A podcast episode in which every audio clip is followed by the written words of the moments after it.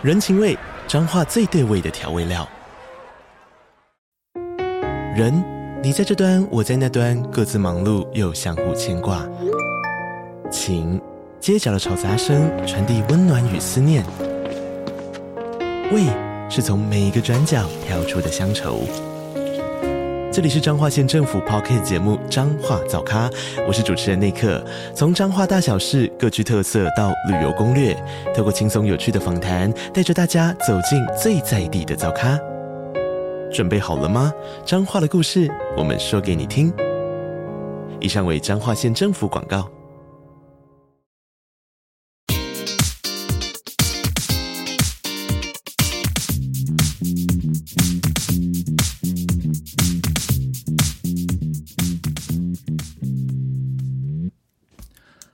大家好，欢迎来到思维杠杆，我是米克，我是 Michael。在第一集的时候，先跟大家见面的时候，还是要不免俗，要跟大家介绍一下为什么的节目名称要这样取，是不是？对，好，那为什么会叫思维杠杆？一个很重要的原因，是因为呃，我认为思维跟一个人的原则就像是一个支点一样，然后搭配上你的行动，你就可以撬动结果。所以我们会想要录这个 p a c k a g e 节目，最重要的原因是想要记录我跟平常。啊、呃，我还有 Michael 在对谈过程，我们认为很有意义的话题，然后可以记录下来跟大家分享。那今天的主题比较特别，因为今天的主题叫做“呃，人都是一样的”。但是为什么要谈论这件事情？Michael，你觉得为什么需要特别谈这件事情，要把它拿出来谈？嗯，因为嗯嗯，人都是一样的，但是好像思维上面会有一些很不一样的地方。对吧？是，可是今天为什么要谈这个主题？我认为有个很重要的目的性是，很多人只要认为人与人之间有阶级或者是哪方面的不平等的时候，他就会，比如说遇到很厉害的人，他就会拿不出自己的自信。可是遇到他认为比他更差劲的人的时候，如果他在心中的定义是认为这个人更差劲，他就会觉得过度骄傲，他会有这样子的呈现。可是这就代表说你的状态是在一个很不稳定的状态当中摆动的嘛，嗯，而且你有时候会迷失，就是哎，为什么我遇到有一些人，我会觉得我自己是很自卑的，但有遇到一些人的时候，又有那种过度骄傲的呈现，代表你人的整个行动的过程当中是没有办法呈现出一致性的。我觉得这是一个蛮大的问题。可是好像就是每一个人都会有这样子的状态，嗯，在生活中工作啊。朋友啊，就是遇到各式各样的人都会有不一样的呈现。我觉得这个我在小时候比较印象深刻，我很很不喜欢有长辈的场合，因为我每次遇到长辈啊，或者是老师，就我印象比较深刻，是我国中的时候，我只要遇到老师，我就会变成一个毕恭毕敬的小小乖宝宝。嗯，这是一个很特别的事情。应该应该都学生都是这样吧？遇到老师都会毕毕恭毕敬，除非是叛逆期的时候。或是遇到长辈的时候，我也会这样，会不太敢讲话。因为、哦、长辈，嗯，哦，就因为比如说，有时候爸妈带我们出去，一定会遇到一些长辈，因为不熟吧？不熟也是，但是就会觉得心里面觉得说啊，大人好像是高我一等的存在。哦，他好像知道我在想什么，因为对对对对对对，好像可以被他看透的感觉。嗯，所以这个就是，可是有一些人他的这种问题是比较小的，怎么说就是。我在国中跟高中的时候，都会有一一些同学是，他们可以跟老师的感情很好，甚至有点像朋友这样。嗯，代表说他在他心目中，老师或许不是高他一点的存在，所以你们才可以有这样子的很像友谊的关系产生嘛。我觉得这跟小时候的家庭背景好像有点关系，就是你跟家里的处理呃相处的状况，然后会影响到你在外面跟遇到任何人事物就是交流的那个样子会不太一样。哦，嗯，只是你觉得这个，因为会想要谈这个主题是，我认为有一点是很多人，比如说像我自己有一间自己的办公室嘛，对，然后我我跟 Michael 一起租了，只是我因为工作上的事情，会有很多同同事敲门来问我问题，那我觉得这个状况很好笑，因为我在我这个产业，就是在我们公司里面还算是相对而言资深的人。那我的同事敲门来问我问题的时候呢，他就变得很像就是那种小员工，呃，那个小的来跟你汇报事情了，就就是这种感觉。然后我就会觉得说啊，实在是不用这样，实在是不用这样，因为我觉得就在我的心中，就是比较后期的时候，尤其是出社会越久，我会越觉得说，人跟人之间是没有尊卑贵贱这样子的差异的。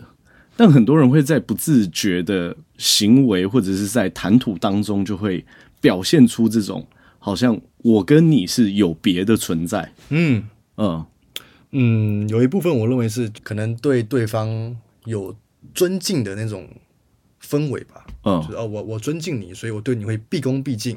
嗯，然后我会让你，我我会表现的很有礼貌。嗯，因为我可能有求于你。哦，有求于你。对，所以我才会这么的哎。就是敲办公室，然后就是有点紧张，然后有点严，又稍微有点严肃，然后想要请教些什么。这跟心态也或许也有一些关系。为什么？因为比如说，我今天是有求于你，那我会感到这份紧张，或是感到这份不自在的原因，是不是因为说我有求于你，所以就是我是不是应该要在这件事情以外的其他事情与你有回报，所以会感到这份紧张？因为我感觉得出来，有些人是这样，就。我今天就是大部分的时间，假设都是 Michael 来帮助我，嗯，然后我没有办法贡献什么样的价值给你，所以当我在再一次麻烦你的时候，我觉得有这份不好意思。对，有些人是这样，但有些人也是很敢很敢拜托嘛，他也不会不好意思，对吧？就是不断的拜托，不断的请求，然后都觉得理所当然。嗯，对啊，很多这种人，而而且有些人会觉得说他他觉得对方不知道。就是我是就怎么讲，一直想办法从你身上索取一些价值。没错，有些人会觉得他这个动作是进行的很不知不觉，神不神不知鬼不觉，我就可以撬动一个人脉来帮助我做一些什么事情。你你觉得这种人多吗？我觉得这种人多吗？我觉得他是一部分的人，但他应该不是多数。那这样子的呈现到底是好的还是不好的？呃，你是说指哪一部分？就是不断的去请别人帮助，不断的请别人帮助，我觉得是好的还是不好的？以长远来说，当然是不好的。嗯，因为短期当中，如果你的能力确实没有办法解决，那找别人解决绝对是一个呃相对而言更好的做法。嗯。但是这有一个问题是，比如说我现在的能耐值是十，嗯，我永远不去做十一分的事情的话，嗯，代表我的能耐值就会卡在这边上不去。所以长久而言，就是如果一个人一直请求，另外一个人一直帮助的话，最后被帮助的那个人就会变成巨婴嘛。那你要怎么在帮助过程当中让他知道说，其实你也要去就是回馈些什么，或者是你要去做些什么？我觉得这个跟去帮助另外一个人的本身的心态也很有关系。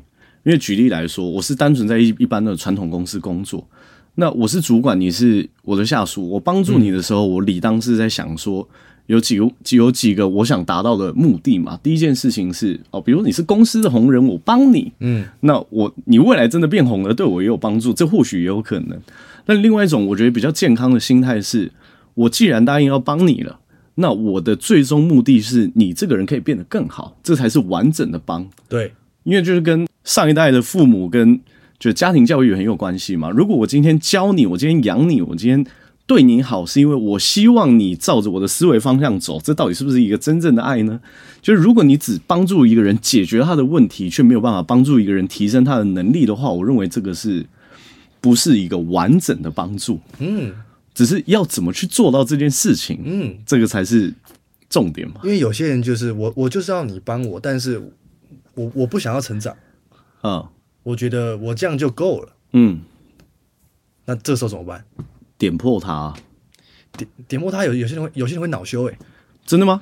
你有你有你有点破一个人啊？或者是他会觉得说，呃，我就是这个样子啊，就是就是我我就是要这样，呃、我就是要这样 啊，我不想改变，呃、不想改变哦。嗯、那我觉得有几种方法，就是因为他的最后的立场是他不想改变，对，所以他就是这样子嘛。那我会。有有几种方式，我觉得可以处理啊。第一种是，那就跟他说，就是我认为你做得到。那你如果就觉得说，你就想要这样子的话，那你也可以用这样的态度继续处理事情。但是我或许下一次就不会帮你了。嗯，因为因为这个是一个很直接的做法嘛。我忽然想到有有一个朋友在跟我说的时候，他说他建议不要称呼自己的女朋友或是老婆叫另外一半，因为你的意识思维就会觉得说你自己也是一半的，所以你才需要另外一半来成为一个完整的人，所以你就可以讲要讲伴侣，这就代表说你的脑海里面的定义对你的思维还有想法是很重要的。如果你认为坐在你面前这个人他就是一个一直需要帮忙，他就是这样子的人的话，就代表说我们的格局跟他就变成限缩在同样的概念嘛。他可以嚷嚷说，我觉得我就是一个十分的人，我不想要进步到十一分。但是我们主观可以换，我们想说，我就是要，我就是觉得你是你的未来，我看到就是有十一分的人，那我就干脆不帮你，因为这件事情总还是会解决的。嗯嗯，那平衡这件事情的关键在哪里？平衡这件事情的关键在哪里？你说平衡关于哪一件事情？他被帮助的时候，他也要有就是成长的这样子的能力。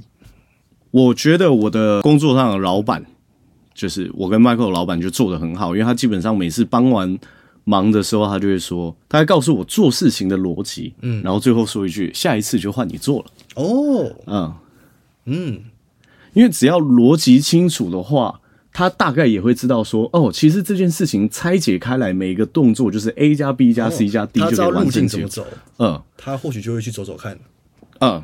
然后第二件事情是，如果你刚刚说 A 加 B 加 C 加 D，他还是没有了解的话，最终我们还要讲说为什么这一步是 A，因为人会因为为什么而行动。有时候你只要跟他说 A 加 B 加 C 加 D 等于一，他要这个一的结果，有些人就会行动。但有些人是你不只要让我得到一个满意的结果叫做一，你还要告诉我为什么是 A 加 B 加 C 加 D，为什么是 A，为什么是 B，为什么是 C，为什么是 D？有些人是要求到。这样子的程度，这个很重要啊，这个很重要，嗯，就是每一步为什么这样走，这样走才会扎实啊，才会知道说我为什么要这样做啊，嗯，这就是一个，我觉得这个就是在人与人相处一个很重要的过程。我不能跟你说，呃，为什么我每一天都需要花十五到三十分钟的时候冥想，然后或者我在这个时候是不接受外界任何讯息的，那为什么这件事情对我来说很重要？嗯，解释的清楚，其实大部分人都会理解你。嗯，我们今天主题是什么？我们今天主题是，呃，我为什么会聊到这边？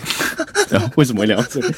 我们要讲就是，呃，要有对于人与人之间平等的观点跟思维，平等的观点跟思维，为什么要这么做？怎么样可以达到这样子的状态？因为我觉得某种程度上，我已经克服了很多这个层面的问题。今天一个比我厉害的人坐在我旁边，我会认为说，哦，比如说他是在，呃。摄影这个领域比我更厉害，嗯，我会认为说，啊，他在摄影这边投入的时间比我更多，我会请教他，但我不会以低他一等的姿态去请教他。我觉得这个是心态上很大的差别，哦，所以会觉得低别人一等的心态是因为自卑，也有可能。我觉得很大的程度就是自卑，因为每个人自卑的原因都不一样。嗯，那要怎么去拿掉自卑这个东西？拿掉自卑这个东西哦。我觉得，如果说真的要拿到拿掉自卑这个东西的话，关键是在于了解自己。了解自己啊、嗯，因为呃，自卑的人大部分的想法，我我现在遇到有两种。第一种是绝大多数的人，我自卑的原因是因为我觉得我在大家眼中看起来很差劲。第二种自卑是我很差劲，这是、嗯、这这是两种不一样的。嗯嗯嗯。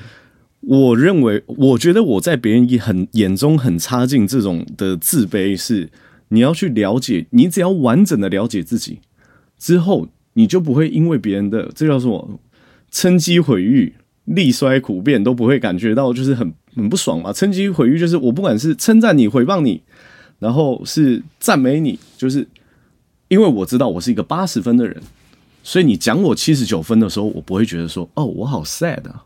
原来我是一个七十九分的人。哦，你称赞我是一个一百分的人，我也不会觉得很自满，因为我知道我只有八十分而已。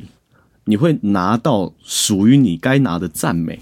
哦，嗯，哦，要要要做到这件事情好像不太容易，因为有时候你被称赞的时候，你会活在那个很开心的情境里面，你就觉得嗯，我好像是一百分呢，所以。别人的眼光不是说不重要，只是它是一个很重要的参考依据啦。嗯嗯，只是说你要对自己的认知，我觉得认知到百分之百充足这件事情，当然我目前没有遇到有人叫做做到一百分的，嗯，就是百分之百认识自己，嗯我目前是没有看到啊。所以我觉得，除了尽可能的去完全认识自己之外，第二件事情是要对你的状态是呃肯定的。嗯，就是如果你是一个肯定的状态的时候，你就不会出现这种浮动的情绪，或是对自己很浮动的评价。那如果是肯定的状态，对人生会有什么样的帮助吗？肯定的状态会对人生有什么样的帮助？我觉得帮助是这样，就举例来说，呃，你会对你自己的信念是比较坚定的，而且你会比较不容易受到别人的影响。我觉得光是这件事情就很值得去好好认识自己。就像是哈佛大学有做一个研究，他说人一天里面有百分之四十七的想法，好像都是在想一些就是无为不为、负面的思想，嗯之类。从这个角度来看，就是而且很多部分都是在想别人到底是怎么看我这件事情。如果这件事情少掉，人生就少少想很多乱七八糟的思维了。嗯，因为当我在这样子思考、在这样子想的时候，那是很很耗能的。因为我曾经经历过这样的时间啊，因为我国中、高中的时候是一个很喜欢打扮的人，然后我会为了就是要不要把牛仔裤的裤管反折起来这件事情，考虑了二十分钟。哦，我也是哎、欸，穿有就是那种拉链的连帽外套，我就会觉得说，哦，我那个外外套那个帽子的形状一定要长什么样子 才是最好看的。而且我有一个国中同学，就是他那时候教育我用“教育”这两个字，他就说：“我告诉你。”外套拉链就是要拉到底，不然就是不要拉，没有在那边给你拉中间的。哎、欸，我就被他影响了，你知道吗？我这辈子就只有拉到底跟不要拉这两个选择。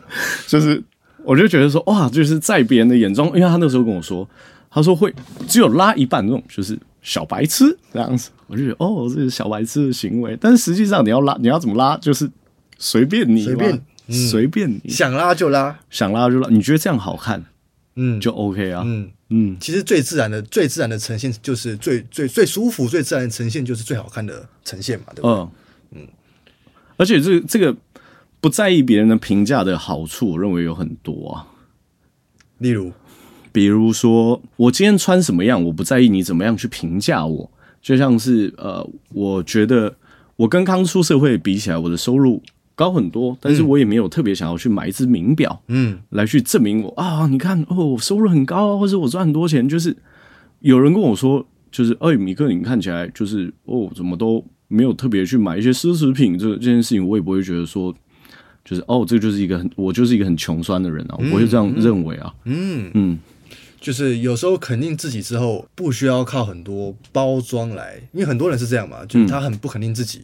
对，所以他必须要买很多，呃，就说包包啊，或者是衣服啊、嗯、名表啊，来掩盖自己的自卑嘛，或者是说证明自己的价值。对，因为他这样才是觉得说，哦，我我我是有价值，没错，就像你讲的，嗯、哦，他必须要靠外物来展现自己，嗯、他是有能力的、有价值的。而且这个每个人买名牌的心态不一样，嗯，就举例来说，我今天假设像我的皮带稍微就买贵一点。但是我会买贵一点皮带，是因为我喜欢这个样式，刚好我就在这个牌子里面，我认为它呈现的最好。没错，所以这是我百分之百喜欢的东西，而且我买了会觉得满心欢喜。我我我了解，就是有时候我会觉得哇，这个单品也太好看了吧？对，结果它都是名牌。哦，对对啊，他就会。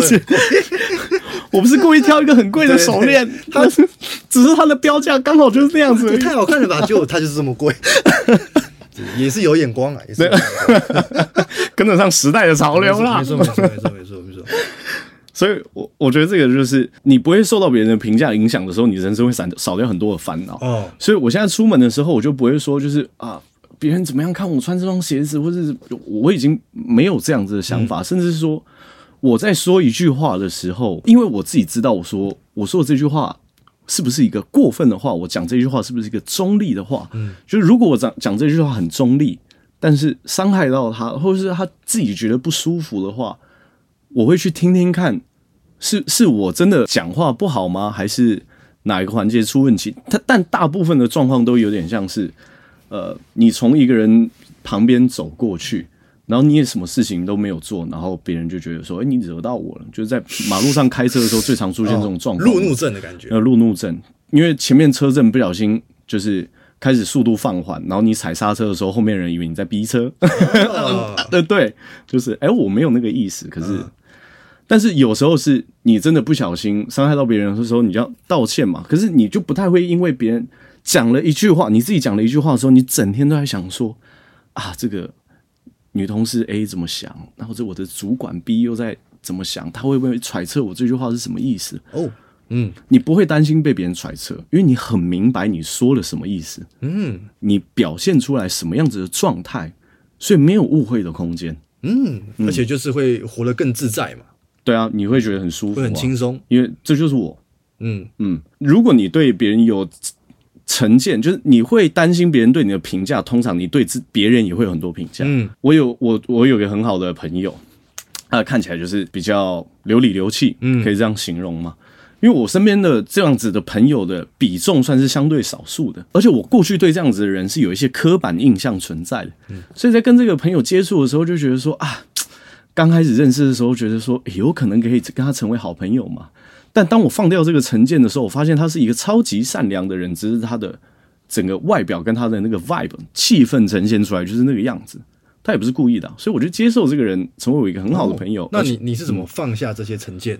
因为我觉得，如果说你要用一个人的外在，然后马上去定义一个人的话，这个定义就下太早了。嗯嗯嗯，这个是定义下的早与晚的问题。你是什么时候发现这件事情？我觉得人生几乎每过一段时间，对这件事情就会有更深刻的体会。哦，他是慢慢的抽丝剥茧，慢慢了解这件事情。对，每一个事件发生出来的时候，就像是我之前我在看，哦，我身边有一个同事，我就觉得说，哇，这个人非常的积极向上、努力，然后求表现出一个非常好学。也充满好奇心的状态，嗯，可是过了几个月之后，发现他根本不是这样子的人。哦，误会误会误会，对对对，因为这个有正面的例子，就会有负面的一例子，所以我觉得不是不能对一个人有定义，是定义下的太早，就太可惜了。我们假设有个恐怖箱，好，或者是说礼品箱，你手伸进去，你看到那个形状，你摸一摸。你还没，你还没有，因为你心急就赶快把它丢一边，因为这个不是我要的礼物，你没有办法仔细去摸，这又是一个没有现实的时间的话，你应该要好好摸清楚每个礼物的形状长什么样子，嗯、你看的才会比较准。哦，嗯嗯，这件事情也蛮难的，因为很多时候就是人都是用过去的经验去判断说，我现在遇到这样子的人，他有什么样的呈现，所以他会长什么样子，可是。你会发现，当你用过去的经验去判断的时候，有时候会有出错的可能，嗯，对吧？对。啊那到底要怎么用过去的经验加上新的发现去判断说是精准的？我觉得第一方面是你的动机，就是举例来说，一定会有一些人是你看起来就觉得说，哦，你们两个人的频率不太相同，嗯。但是这要看你到底有没有这个动机跟这个人成为一个好朋友嘛？就如果说你们是同事的话，我觉得你就不用急着把别人归类，因为你们未来可能在专案上或者是说某一个活动上面会有一起合作的空间嘛。但如果这个人是你一辈子不跟他联络，然后不不不跟他吃晚餐也无所谓的人，你不跟他交朋友，我觉得那个倒也无所谓了。可是如果既然决定要到交交朋友的话，我发现这个是我很常遇到身边朋友的问题，就出来只讲干话，但不谈一些。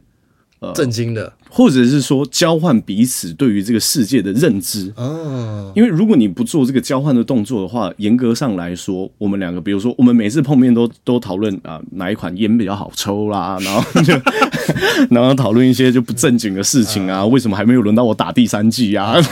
就 传说呃上上对啊上传说，为什么这一季排位只有星耀还没有到传说战场之类的？就如果只聊这一些的话，是很无异于你去了解一个人的哦。嗯，我觉得是可以在聊天的过程当中，对一个人的想法有好奇，你会发现你了解一个人的速度很快。嗯，我觉得是这样，绝大部分的人好像都对除了自己之外的人不好奇。哎，对，他不会想要去跟对方交换他在这个世界上的一些认知啊，或者是一些观念跟想法。嗯。不会想要交流，我觉得很多人不交流的原因是这样子，呃，一点是我觉得被你了解，我好像人生也不会有什么太大的改变。所以我觉得这是不是跟工作有关系？这跟工作当然也有关系。因为你说一个上班族，假设他是一个行政人员，他跟谁交流？他就是把他的行政做好就好了。每天上班就是做好他的工作，下班就回家休息，他也不需要交流啊。什么样的工作就是会有什么样的呈现？嗯，应该是说工作上可以没有这样子的必要性，但不代表说你自己的想法上也认为这件事情是不必要的。哦，嗯，如果说有有这样子做的话，其实更容易成长嘛。更容易成长，而且你会更能够去接纳很多身边的事情、人事物都是。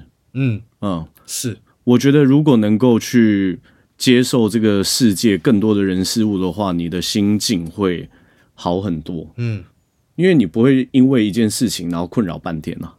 嗯嗯，有道理。而且你不会整天在，就是如果你很缺乏人与人之间的交流，你对跟你很亲密的人，你也是不太了解他的状态，或者是他的这个人的价值观的话，你会对很多新的价值观是没办法接受的。可是很多人就是这样，就是哦，反正这就是我啊，我反正我就是不要成长，我觉得那对我没有用，我觉得我就是要这样。嗯，就是他一直没有意识到说，你你哪怕你跟他讲的再多，就是你这样做之后，会有很多正向的成长。嗯，会有很多。就是不一样的思维，嗯，可对他来对他来说，他就觉得说我不需要，嗯，到底要让怎么让他觉得他需要？我觉得这个就不用去想那个问题嘞。这个也是为什么去，这就像是去帮助别人的时候的心态，一定不要有非得对方要怎么样，因为、哦、因为如果非得对方要怎么样，就有点干涉到了，干涉到自己就会不舒服，但是。他很明确的，假设他你你告诉他这这件事情做的好处是什么，不做的坏处是什么之后，你认为你在此刻已经尽你所能的完成你的想法，给予给他，他还是没有办法接受的话，代表说让他去引导、去思考、改变。然后去真正处理这个议题的这个启蒙者不是你，就只是这样子而已。哦，嗯，因为我们不不能去引导身边任何一个人，他们的思维启蒙都要一定从我们开始。嗯嗯，但他思维启蒙的前面那一段过程，就是我们算是他，就是那个叫叫什么垫脚石嘛，比较像是在他的想法跟思维里面种下一颗好的种子。哦、对对对，当他遇到正确事件的时候，他才会真正的萌芽。哦萌芽哦。嗯就是有些时候你只能当播种者的角色，但有些时候是你看到一个人身上已经有一颗种子，在他遇到你的时候，他萌芽出来。所以你其实不管什么时候做这件事情，它都是有意义的，它都是有意义的。就算现在没有发芽，嗯嗯。所以这个就是我为什么会觉得人是一个，你应该用更平等你的眼光去看待每一个人。有一个很重要的原因，就是你有没有看过那个在线上游戏选角色的时候，它会有一个六角的图。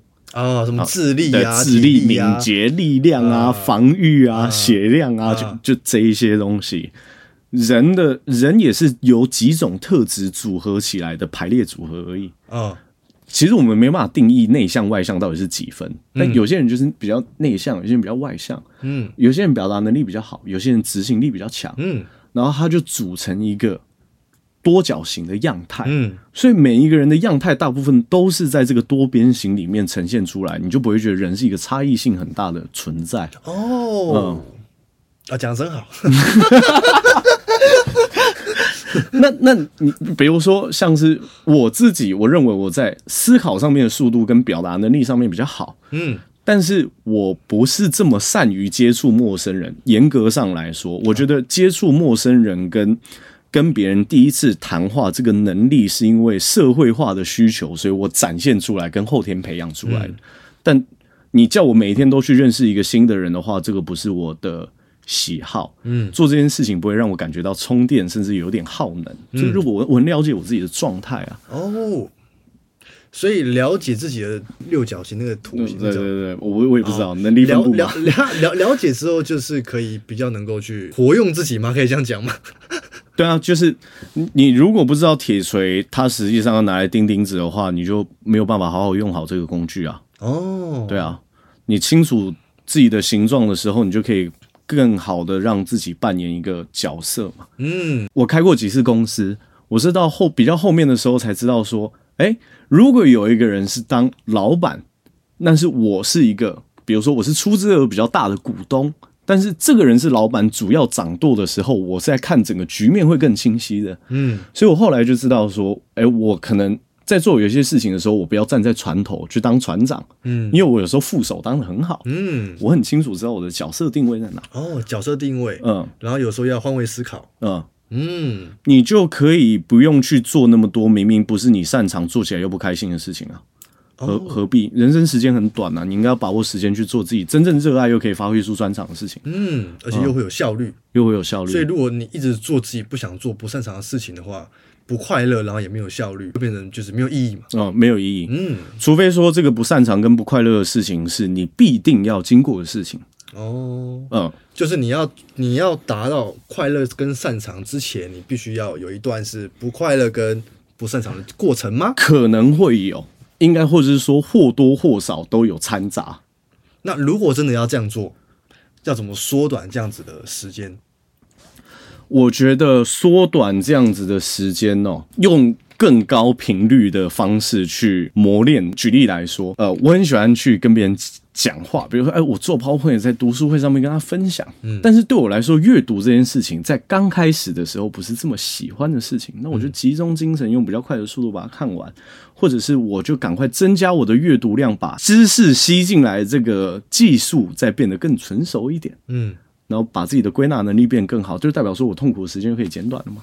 哦，甚至我找到诀窍的话，我还有可能喜欢上这个东西。哦，对，因为有时候是在这个过程当中，你以为你不喜欢做这样子的事情，嗯，但你发现，哎，这样子做其实有时候会有成就感，对，会有快乐，嗯，然后有时候甚至会变成喜喜欢，嗯，然后你也上手了，嗯，嗯，我刚学开车的时候，我不爱开车，嗯，因为你会觉得有时候开车在马路上是一件麻烦的事情，嗯，然后你也会觉觉得找车位是一件麻烦的事情，嗯。然后第三件事情是，有时候帮老板开车，你会怕哇，我不小心，走错路，我的保杆又不小心撞到怎么办？然后我的导航看错了，因为呃，十年前的 Google Map 的定位还有它的导航是烂透，真的是很烂。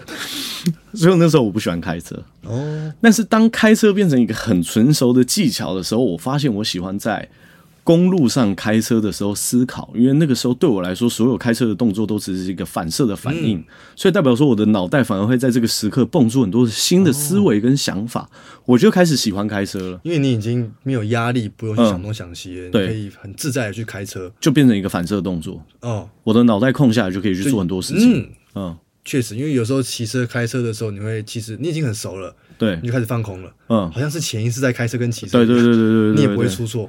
而且有时候是可以去思考的。有时候我在骑车的时候，我都会想说，我已经骑上桥上，我想说，哎、欸，我刚刚有骑过那一条路吗？我怎么就上桥了？对对对对对对对，因为你脑袋一直在想一些别的事情。嗯，而且你还是可以骑得很好。哦，确实确实确实，这就是好玩的地方。嗯，所以就是你要迅速掌握一个技能之后，你就有可能会找到它的乐趣。但也有人跟我一样，他对开车的技术也是好到不行，但他不不爱开啊。但是。他只要很明确知道说，这对我来来说，假设是 A 点到 B 点最舒适跟最好的路径，那开车又无妨，也无妨啊，嗯，就无所谓啊，嗯嗯。当你知道说你做这件你不那么爱的事情，但最终的目的可以达成的话，这么这么不爱的事情做了也有它的意义存在啊。你只要能够为一件事情赋予它一个意义，你做起来就不会有那么大程度的痛苦。所以关键在于目的在哪里？嗯。过程就是去不管感受怎么样，去享受它。呃，过程应该是说，因每个人的喜好，可能有些人会享受，有些人不会享受，嗯、但是都无妨，因为最后能够达到你的目的地的话，那就 OK。就像是我开车开到后面很享受，但有些人可能没有，那没有关系。对我们来说，只要能够 A 点开到 B 点，然后这是我们觉得最符合经济效益、也最符合时间效益、做起来最舒服的事情，那就开啊。啊，这就是一个工具而已。嗯，那它就是一个过程。嗯嗯，你在这个过程当中有没有找到乐趣？没有关系，因为这个过程是有意义的。没错，嗯，很赞。对啊，嗯，所以像是很多人做业务工作的时候，开发就是一件很辛苦的事情啊。不是每一个人，我猜真的不是每一个人都可以在开发的过程当中找到快乐的点在哪里。但结果一定是快乐，结果一定是快乐。嗯嗯，那你就知道它的意义在哪，你就不会觉得那么痛苦。嗯嗯。那有没有办法，就是让从痛苦转换成快乐？嗯，不要专注在痛苦上面就好了，专注在结果。嗯，有因为有些人就是，如果你一直持续专注在痛苦的时候，你就一直去感受到他这种感觉，就有点像是我自己在冥想的时候，我就会对我的呃我周边的声音，甚至我身上的触感会特别的敏锐。所以当我肚子很饿的时候，我一直又把意识 focus 在肚子饿的话，我就觉得说肚子也太饿了吧。哦、所以你要一直觉知你现在的感受到底是在专注在痛苦，还是在专注把事情，或者在这个过程。你如果只是专注在过程的时候，你很多时候就不一定会感受到这个痛。很多时候是你就是你就是活在那个感受里面，你没有去思，嗯、你不会去想到说，哦，我现在在感受这个痛苦。嗯，因为他已经活进去了。嗯，还有另外一点就是用第三方的视角去看待目前现在的行动跟过程，也是一个很重要的事情。你要做这样的事情，你是不是要习惯你有这样子的视角？对，嗯，冥想就是一个很好的方法。因为冥想，冥想其实是人是没办法控控制自己的大脑，什么都不想。嗯，但是冥想就有点像是你用一个第三方的角度去观察你的思维跟情绪，所以我觉得，觉我就觉得，呃，你要达到人与人之间的平等，甚至找到自己的自自信心，我觉得冥想都是一个很好的办法。嗯，这是第一点。然后第二点是阅读嘛，我觉得阅读也是。因为你看过很多人的成长故事的时候，然后看过很多人思维发生改变的时候，你也会觉得说，我是一个可以改变的人。那既然改变，你就会变成，就是你会知道说，我想要改变，就是会有另外一种人存在嘛。所以人的多样性是很多的，嗯，你的接纳度就会打开，呃，而且你不会，你不会再去，呃，整天想说。啊！要是我是他，我才不会做出这么笨的决定呢。因为这个就是不平等嘛。那、嗯、智商低，他才会做出这个决定。嗯，我现在就越来越少出现这样的思维。有时候会不会蹦出来？会，就觉得说，哇靠，笨就啊，天才跟笨蛋之间的差别是，笨蛋是没有极限的。那就觉得天才是有极限，对，天才是有极限，笨蛋是没有极限。这个就是没有极限了。你有时候还是一直在批评，跟对对对对，怎么 怎么怎么傻猪。但你马上觉知到这件事情，哎，我觉知到这件事情的时候，我就会去，我就会马上告诉自己，我经历过他的家庭生活跟他的交友圈，我经历过他同样的职场跟他的经济状态的时候，我不敢不敢保证我会比他做出更优异的决定。嗯嗯嗯嗯，哇！如果每个人都这样子有这样的思维的话，世界和平了。而且这是对。这个是对对方一个很大的尊重。嗯，我不会去批判你的行动。嗯，我不去批判你的思维。嗯，而且我尊重你做这个选择之后的体验。嗯嗯，因为这本身就没有对跟错。嗯，就是这个就是他要的体验。嗯，那我尊重他，他要去走这样子的过程。嗯，所以这个就是因为其实现在跟我一起工作的同事人数还算蛮多的，那大部分是后辈，你需要给他一些建议。我很少去主动去跟他们说些什么的原因，第一个是。呃，我觉得每个人把自己工作都自己做好，自己该做的事情是一个 common sense，这是一个很基本也很合理的，嗯、所以我不认为我应该要去主动找他们，请他们汇报一些事情给我。嗯。这是很重要的事情嘛。第二件事情是，如果事情非得要我提醒你、我告诉你，或者是我命令你，你才做的话，代表你现在认为这件事情还不是你，你你还没有想透为什么你要做这件事情，所以你就不会做。嗯，还在梦游。你还没有想透，就等你想透的时候再做就好了。等他想透再做。嗯，但有时候工作上是这样啊，就是你你必须要让他用最快的时间去想透为什么要做这件事情。嗯，要用最快的速度去让他想透。应该是说，你可以跟他说速度要快，但是最后的快慢还是由你拿捏啊。我会跟你说，油门吹到底绝对是一个最佳解法。嗯，但要不要吹那是你你决定的。你说没有五十公里吹着风最舒服，那就吹风啊。哦，嗯，因为这个就是你想要追求的体验。我觉得人是一个。真的是充满智慧的动物，他不可能不知道他现在做这件事情会引发出什么样子的体验，他大概也知道概率，只是人有时候会侥幸而已。嗯嗯，因为我们现在身边接触的人都比较年轻，我觉得侥幸久了之后，会醒过来的人，他们就会选择踏踏实实的去走完他们该走的路，嗯、他们要面对的议题。嗯嗯，你就不用去逼迫他，那有时候只是时间还没有到而已。哦，嗯，有道理。有些人可能到了四五十岁，他还是 到四五十岁，如果还在处理老议题的话，只是觉得不够痛苦吧？啊，人生都快没了。那个就是，而且到那样子的年纪，他们反而越来越难去改变他们的形状、他们的样子跟他们的思维，因为定型太久了。嗯，习惯了。嗯嗯。我觉得第一个是把它拿来当做警惕吧，嗯，就是哦，因为我看过很多这样子的老先生、老太太、叔叔、伯伯、阿姨、婶婶们，就是、嗯、呃，可能困在自己的思维跟是跟框架里面出不来。我觉得如果人遇到的问题如果是比自己还要小的话，那就不叫问题啊，就是这个问题比较大，只是他一直没有办法解决的话，就有点像是小象被这个木头困久了，就算它变大象的时候，它、哦、也会被这个木木头给困住。他一直不相信自己有能力去解决他的问题，但其实他可以，他可以啊，就是要或是不要而已。嗯嗯，但他习惯这件事情，然后你去跟他讲说，这个木头是你可以轻轻松松拉拉得开，他还是不想拉，那就是那没有办法，你已经做好你该做的事情了。呃，如果很多人相信人与人之间是他有他的不平不平等存在的话，就会出现惧高症的症状。惧高症就是啊。就惧高症不是真的说你到三公尺以上，然后脚会抖，然后到五公尺会不小心尿失禁那种惧高症。这种惧高症是你好像很棒，所以我没办法展现出自我的那种惧高症。对，我都把这个称作为惧高症了。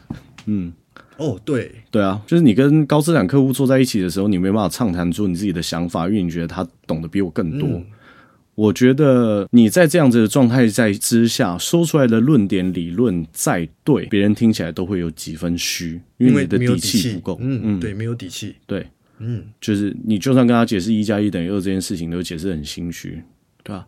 以他的观点看来，有没有可能一加一是等于三的？哦，嗯嗯，你甚至会去怀疑一个很正确的事情，嗯，因为你觉得你输了。对，也是一种惧高症。嗯嗯嗯。然后也会因为你你惧高症反过来就是你遇到一个你认为他比你还要更嫩的人的时候，你也会听不进这些人的想法，因为他矮我一截。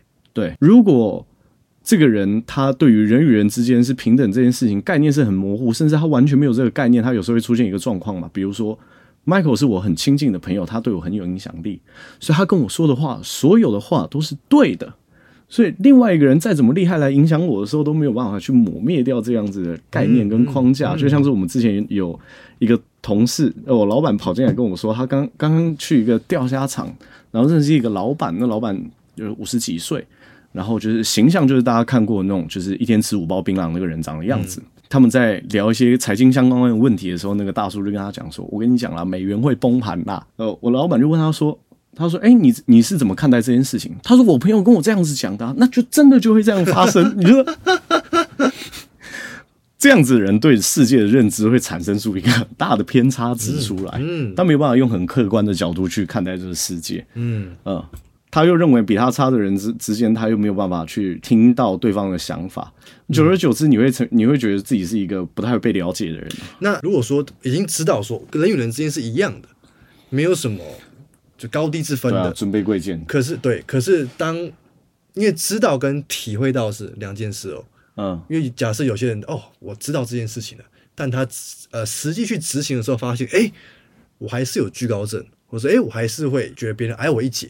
嗯，就是实际去运用的时候，还是发现我我有这样子的呈现的时候，嗯，那这个时候要怎么去再平衡掉这件事情？我觉得这个时候就是要开始比较多自我对谈吧。嗯，就举例来说，有个人站在我旁边，就是我就是觉得说我是矮他一截的人，我会去思考说我到底矮他哪里，我会出现这样的自卑感。嗯，就比如说我讲就是外貌焦虑这件事情好了，我从 那个时候呃二十出头岁之后，我就开始我觉得说外貌对我来说好像就并不是一件真正这么重要的事情，因为会欣赏你的人就是会欣赏你，嗯，而且会欣赏你就是他最后会说，哎，你长得很好看，通常是我觉得泛指是你整个人呈现出来这种态度。跟氛围，让他认为你是一个好看的人，所以有些人第一眼看到不会好看，因为视觉上就觉得说，哎、欸，这个人是我很陌生的。嗯，久了之后，就是搭配他的态度跟行动，再搭配他的外观，你就觉得这是一个非常合理，因为他已经淋漓尽致展现出他自己的样貌。嗯、所以其实你呃，越做自己的人，其实会。越好看越有魅力，越有魅力，越有魅力，越有魅力。对啊，我有个朋友，他就是在山上，然后都会打赤膊砍柴，帅到不行啊！太有魅力了，太有魅力，做自己了。对啊，就是你就会觉得说，能够不断的活在自己理想的生活中，实践自己，完整的表现自己，是一件很快乐的事情。因为很多人也很非常向往这样子理想中的自己，嗯，但是就是可能自卑，可能各种各种情况让自己。困住了，做不到。对啊，嗯，但其实是可以做到的。嗯嗯，就不要在意别人的眼光啊。就是我觉得很喜欢贾博士说的，他说死亡或许是生命运作一个最好的机制啊，因为你知道生命有终点的话，你才会珍惜你自己的时光。贾伯斯讲这句话，对啊，因为他后来就是生病嘛，那他很珍惜。对啊，因为我们现在录音就是用苹果的电脑，就感恩贾伯斯。嗯，那他很珍惜，没错。嗯，我我我觉得这个就是一个很重要的课题啊，就是尤其是像是我前年两年前的时候，我们家的狗十七岁走了，嗯，而且就是它从小时候来，就是长得比我的脚还要小，然后一路养到变成一只大狗，然后最后它死在我的怀中，它是在我的拥抱里面，心跳跳最后一下的时候，你就会觉得说。呃，就是最熟悉的生命，都还是很有可能从你的身边离开，代表总有一天也是我们要面对生命的最终一刻。对，可是明明时间这么短暂，我却没办法好好做自己的话，那这样岂不是太可惜了吗？我我遇到一件事情，我想要表达出我的想法，但我却没有这样子做的话，那岂不是太可惜了吗？嗯，我遇到一个想要追求的梦想。我却没有办法鼓起勇气去做，那岂不是太可惜了吗？哦，做你真正内心直觉想要做的事情，我认为这是一个很关键的地方。嗯，而且要无所畏惧的去做，而且你这样直觉才会准。嗯，因为你没办法去执行你的直觉的话，你只能对你的想法最后产生的结果去做猜测而已。嗯，比如说。如果我跟 Michael 录 Podcast 之后会产生什么样子的效应呢？我不做，我哪会知道？你只能在脑海里面模拟，我做了这件事情可以得到什么样的结果。可是人的脑袋模拟很多时候是很不准的，确实确实。哪怕是到现在，我也不敢说我的脑袋模拟是很准的。嗯，啊，因为有的有的时候你要一直不断的尝试，嗯，遇到错误，你才会知道说哦，最佳途径长什么样子。对，嗯，因为很多人是不敢去尝试，因为害怕错误。对，害怕失败，嗯，但其实如果说勇于去尝试，去去享受那样子的过程，对，你是会找到最佳的途径跟结果的。对，嗯，这件事情很重要，这件事情很重要。很多人是疯狂的思考，疯狂的想，嗯，永远不去做。嗯嗯，就是两种人都很可惜啊，就是极端值嘛，疯狂想但不做；嗯，但另外一个极端值是疯狂做但不想啊。对，嗯，就是这叫过与不及都不是好事嘛。嗯但是我觉得勇敢做但不想的人，或许还以我的经验来说，或许还更好一点。嗯，因为他至少跨出了很多步。嗯，因为他只要、嗯、他只要敢想之后，他就会发现哦，原来是原来原来应该要怎么做，或者是他。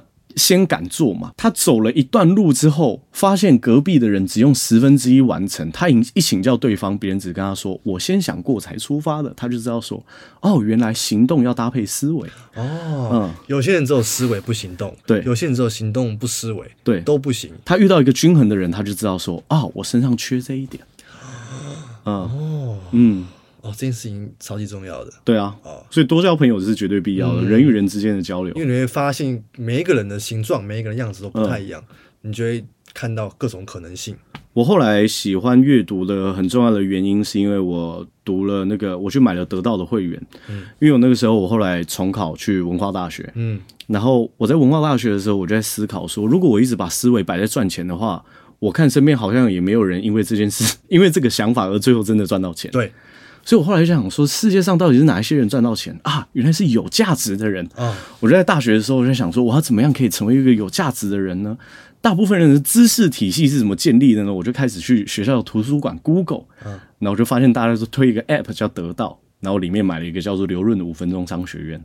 嗯，它里面就有讲，他说不要让别人的基本功成为自己的顿悟。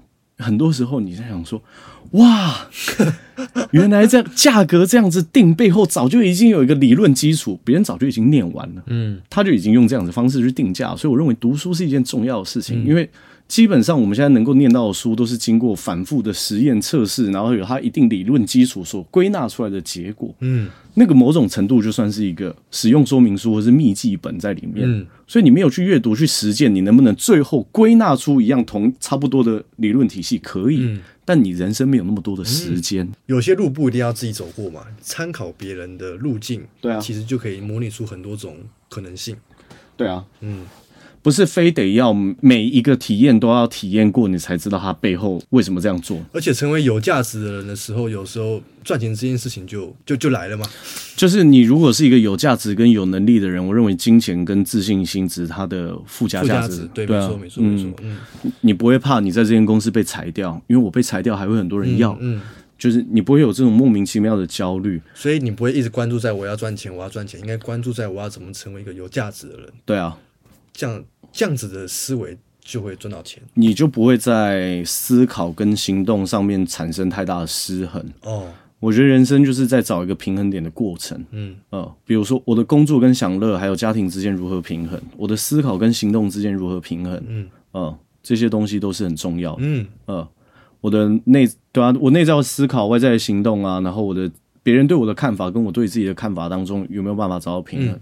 嗯，嗯，所以这也是我们录这个节目的意义嘛。对啊，就如果说每个人可以换一个思维，然后可以平衡他的生活，嗯，大家可以设定的目标之后可以去做到，因为平衡了思维，思维平衡了，对，那就是一件很棒的事情。嗯，而且他会知道，就是我觉得每个思维除了它很像一个支点之外，它也很像一个滤镜。嗯，哎，你知道换了这个滤镜之后，看待这个世界，它运转的是可以更顺顺畅的话，嗯、那你应该就要换一个滤镜、嗯、去看待这个世界。嗯嗯，我觉得这个很重要，而且就每一件事情都要看到它背后的美意。每一件事情背后发生都一定有一个很美的安排跟用意、嗯、而且你有时候你现在看是哇错误的，其实你你拉长时间来看，它没有对跟错，它只是一个经验而已。对啊，嗯，就是我觉得绝对你绝对不会去说 Michael Jordan 在打篮球的时候投丢了一颗球，那个叫做错误。对啊，那个只是其中一个过程发生了而已。嗯。嗯你把每一个小失败都看得太重的话，是真的很难成大事。嗯，就我很常跟大家比喻嘛，就是如果说大部分人都是从二十五岁工作到六十五岁，这四十年的时间就很像篮球要打四节比赛，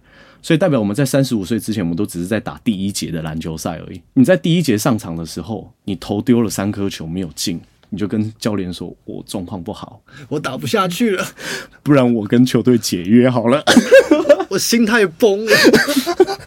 就是你放弃的太早了，哦、嗯，哦，很有道理，放弃的太早了，嗯，才第一节而已，对啊，才第一节而已，啊，你可能这样正在热身而已，对啊，你可能第二、第三节就开始就开始大展身手，对啊，哦，你或许只是在找球感，嗯，对不对？嗯，你是一个客场的球员，你在找球感，因为这个篮筐你不熟，那万一你的篮筐被你找到你球感的，那你是不是有可能就会成为命中率很高的？这一节的 MVP，嗯，很有可能哦。有时候这样子的思维就轻松很多嘞。对啊，嗯嗯，所以不要去论断，而且不要去想说我这个这一节我全力以赴打它，到底会产生出什么样的结果？我觉得都不用去想这个问题。我最近去跟我同事看了一部电影，我觉得超级好看，叫《寻找甜蜜客》。嗯，有一个在美国发专辑，然后是一个很大制作人做他音乐的人，然后结果他第二张专辑在全美国只有卖六张。哦，他印象中，他制作人印象中，他那张专辑只有卖出六张，其中一张专辑不知道为什么被带到南非，他成为南非最红的人，然后没有人知道他是谁，因为他后来两张专辑不红之后，他就跑去当修屋顶工人了，然后这件事情一直到全南非的人都在找他到底是谁，因为从来没有看过这个人公开演出，没有人知道他是谁，但他最后还是被找到了。哇，这故事也太赞了吧！对啊。就是你的努力跟才华什么时候开花结果，你很很多时候你你很难知道。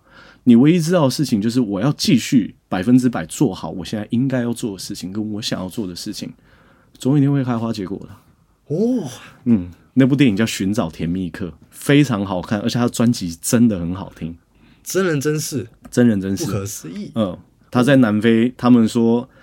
我那时候看他们在访问南非，然后然后他有去他有去南非了吗？后来有这个故事超级好笑，因为他没有访问他的同事哦，这样暴雷好吗？好，反正你们会看，你们也会觉得这个这个片段很好笑。他同事说他要去南非，他他同事问他说，你要去南非干嘛？他说我要办巡回演唱。他同事说你疯了，对，他同事想说你修修屋顶端修到脑袋坏掉了。回来的时候他就给他看演唱会的照片，好像。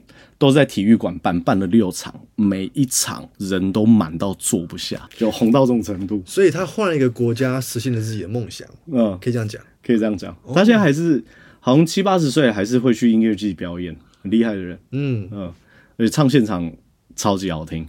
嗯嗯，哦，那他在发行第二张专辑之后卖六张的时候，他会觉得说我是一个没有价值的人吗？我看他，我觉得他后来变得很乐天啊。我不知道他那时候他心境到底在想些什么，可是我觉得他给我的那种感觉，因为后来采访到他的时候，他年纪已经比较长了嘛，嗯，他对这件事情好像很释怀。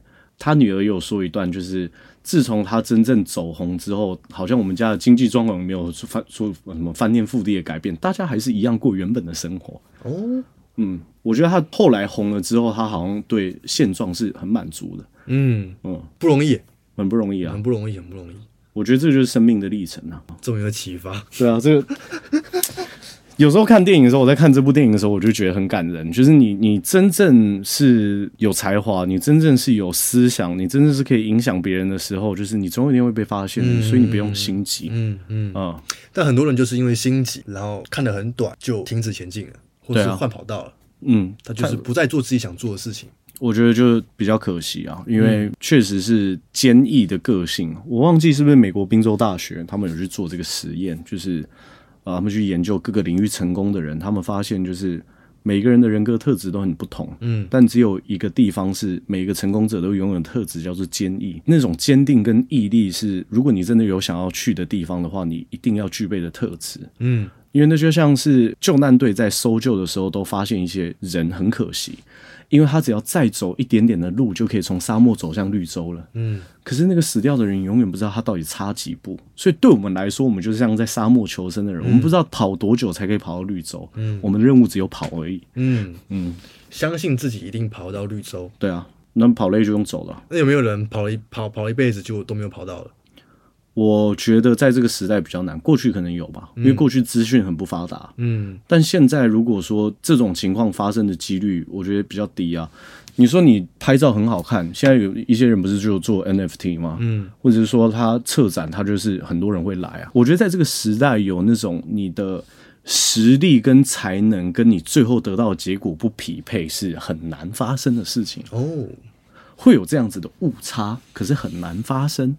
哦，嗯，因为这个误差也会被修正嘛，就跟我们在买价值股一样。嗯，现在我们公司算，我们就觉得这个公司的合理股价是一百元，我们买在五十块。当然有时候会涨不上去，因为股票很说不定嘛。但但是你终会看到大部分的股票会从它五十块，然后涨到它应有的价值一百块。嗯但是超涨的股票，你也有很大程度跟很大的几率看到它修正回它应该待在的地方。嗯，人也是这样子啊。嗯嗯，我今天只是因为制作人看我看着顺眼，然后签我去当一个唱片歌手。可是我歌唱超烂，销量会说话的。而且这种人没办法捧太久，因为他实力就是没有到啊。嗯，例如那个，没错没错，对啊。我们今天聊的很超出我们的内容哎。哦，对啊，我们的主题。聊一半的时候都在想我们的主题到底聊什么，可是我觉得这样子很好玩啊，嗯、因为每一个我们想要表达的事情都有它的重要性，但其实都一定会跟主题呼应。是啊，嗯，你只要相信人与人之间是平等的时候，你就不会去担心你自己会被亏待，嗯。真的不用，嗯。就当然有人会看你看走眼，比如说我就是一个很老实的人，大家但是大家都认为我我是一个不老实的人，时间还是会证明的，嗯、时间会还你清白。所以有时候我觉得就是要相信自己，对，就是这件事情超级重要。所以我们最后回到，我认为给大家几个我自己在实践，我也觉得对我来说真的很有效的做法，怎么样可以把人与人之间看得更平等一些？哦、对。第一件事情是，如果说你有这样的问题的话，要去实践最简单的办法就是每天让自己冥想一下，因为冥想是一个很好的从第三角度去观察自己的情绪、嗯，自己的感受、自己的想法的一个很重要的练习的过程。嗯，久而久之之后，你会发现人的想法，大部分人想的东西都差不多了。然后第二件事情是，如果真的有这方面困扰的话，你就可以去思考说，我跟别人之间，如果我真的觉得我会矮人一等，我到底是矮在哪里？嗯。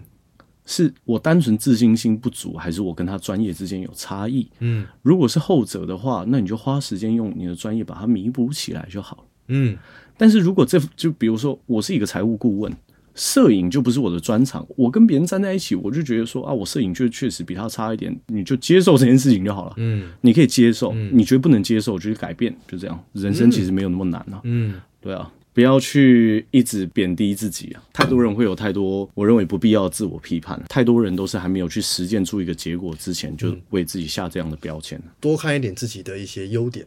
嗯嗯，对啊。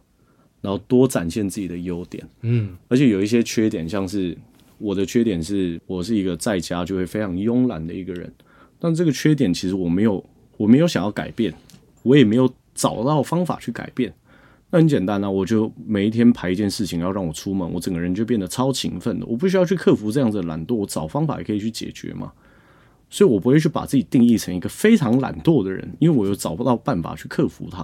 就是你对每一件事情要有一个相应的解决办法，你要成为一个了解自己的人。我觉得这个就是今天我们大概要聊的内容。结论差不多是这样。结论差不多是这样。然后最后也跟大家说，如果你想要特别听我跟 Michael 想要去聊什么样的主题的话，应该是可以在 p o c k e t 上面留一个五星好评，跟我们讨论一下。当然，你也可以私信我们的 IG，然后去找我们聊天，或是想要讲你想听的内容是什么。那我们今天内容到这边，谢谢大家，大家拜拜，拜拜。